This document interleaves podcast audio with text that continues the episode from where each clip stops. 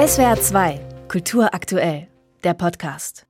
Sie hören SWR 2 am Morgen. Eigentlich kennen wir doch alle dieses schlechte Gefühl, diese digitale Welt, die überfordert mich. Was weiß ich denn, welche Datenspur ich im Netz hinterlasse, wer über mich inzwischen was so alles weiß, was das eigentlich bedeutet, wenn ich alles akzeptieren anklicke und sogenannte Chatbots wie ChatGPT verstärken dieses Gefühl ja jetzt noch. Weiß ich noch, welche Bilder echt sind im Netz, welchen Informationen ich wirklich glauben kann? Mit einem Wort, ich fühle mich digital eigentlich unmündig. Ich weiß nicht, was wirklich vor sich geht in dieser Digitalität. Und da ist es wirklich eine Ansage, wenn die Philosophin und IT-Beraterin Lena Simon sagt, digitale Mündigkeit können wir uns erkämpfen. Lena Simon arbeitet für den Verein Digital Courage und bei einer Veranstaltung des Vereins am Wochenende ist ihr neues Buch über digitale Mündigkeit gerade noch einmal vorgestellt worden. Ich grüße Sie, Frau Simon.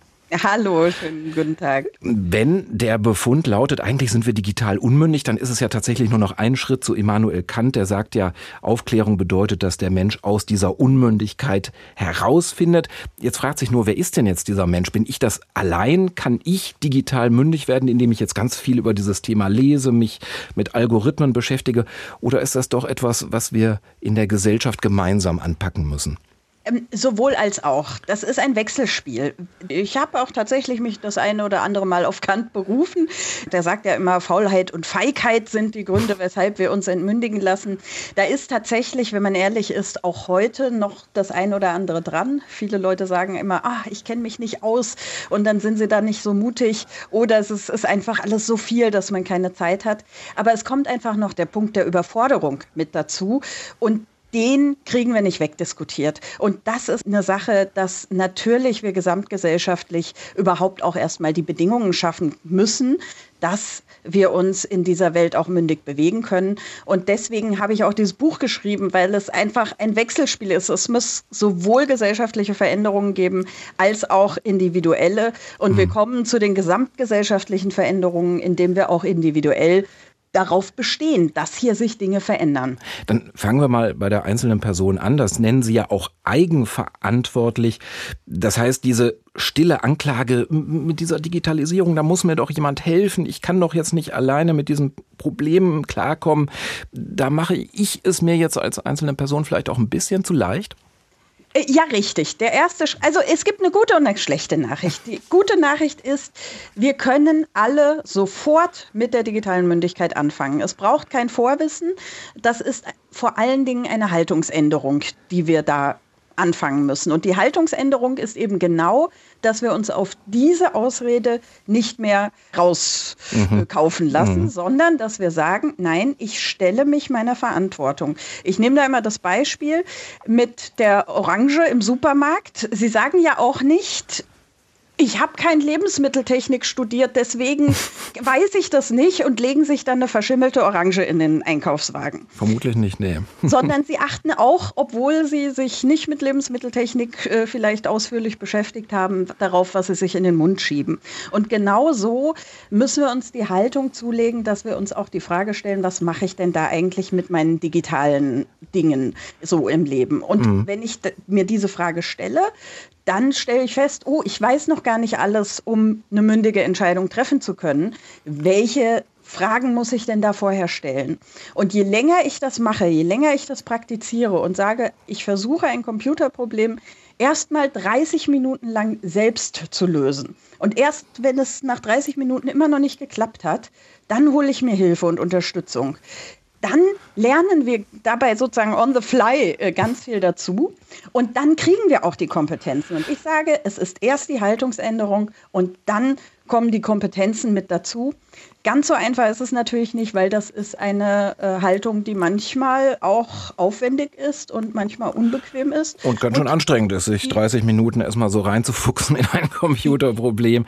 Ja, der, der, das Gute ist tatsächlich, dass viele Computerprobleme, wenn man sich denn auf sie einlässt und es nicht sofort wieder von sich weist, äh, in fünf bis zehn Minuten schon gelöst werden. Und die 30 Minuten, die füllt man eigentlich in der Regel gar nicht aus. Jetzt sind es natürlich nicht selten kritische, auch digital gebildete Menschen, die dann nicht unbedingt mit solchen Ansätzen zur Problemlösung reagieren, sondern mit Rückzug. Also man könnte auch sagen mit digitalem Ausstieg nach dem Motto WhatsApp oder Instagram sollen jetzt meine Daten nicht bekommen. Deshalb mache ich da gar nicht erst mit. Was aber natürlich auch bedeutet, ich klemme mich von vielem ab, isoliere mich zum Teil auch, weil das eben bedeutet, heute gebräuchliche Kommunikationswege dann nicht mehr zu nutzen. Kann das die Lösung sein, diese Art von Rückzug?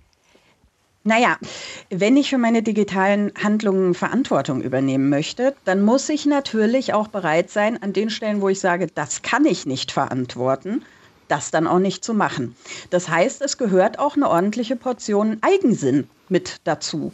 Denn natürlich kommt dann Druck von außen, vom Arbeitgeber, aus dem sozialen Umfeld, dass man das eben doch machen muss. Aber sorry, wenn das AGB sind, die für mich nicht akzeptabel sind, dann hat mich keiner zu zwingen oder unter Druck zu setzen, die zu akzeptieren. Und ja, die Leute, die sich heute schon gegen ja, Überwachung zum Beispiel, Überwachungskapitalismus wehren, die zahlen mitunter einen hohen Preis. Und darum geht es aber genau in dem Moment, wo sich mehr Menschen miteinander solidarisieren und sagen, die Technik, die wir einsetzen, die muss schon auch irgendwie verantwortbar sein. Dann entsteht ja viel weniger Ausgrenzung. Mhm. Da sind wir jetzt bei diesem zweiten Aspekt. Wir müssen es irgendwie auch gemeinsam hinkriegen. Wie können dann entsprechende Bündnisse denn entstehen? Also Menschen sich zusammentun, die denken, ich will jetzt nicht ins analoge Zeitalter zurück, möchte mich aber eben auch nicht weiter ausbeuten lassen. Was müssen wir denn da machen? Naja, wir haben bei Digitalcourage zum Beispiel eine AG Digitale Selbstverteidigung. Und da sammeln wir genau solche Tipps und Ideen und Tricks. Was kann man denn alles machen, um eben doch teilzuhaben an diesem, an dieser coolen digitalen Technik? Ich liebe ja digitale Technik. Und gerade weil ich sie so liebe, kritisiere ich sie auch so viel, weil ich will einfach, dass sie gut wird. Und da gibt es schon viele Optionen und Möglichkeiten. Aber wir müssen halt aufhören, immer äh, mit dieser Konsumhaltung an die Sache ranzugehen und zu erwarten, dass wir einfach irgendwas vor die Nase geklatscht kriegen und das benutzen wir dann halt.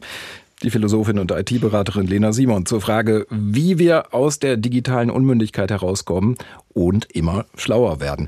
Ihr Buch Digitale Mündigkeit ist erschienen im Verlag Arte, Arte Meublement und kostet 32 Euro. Frau Simon, ich danke Ihnen vielmals für das Gespräch. Ich danke auch.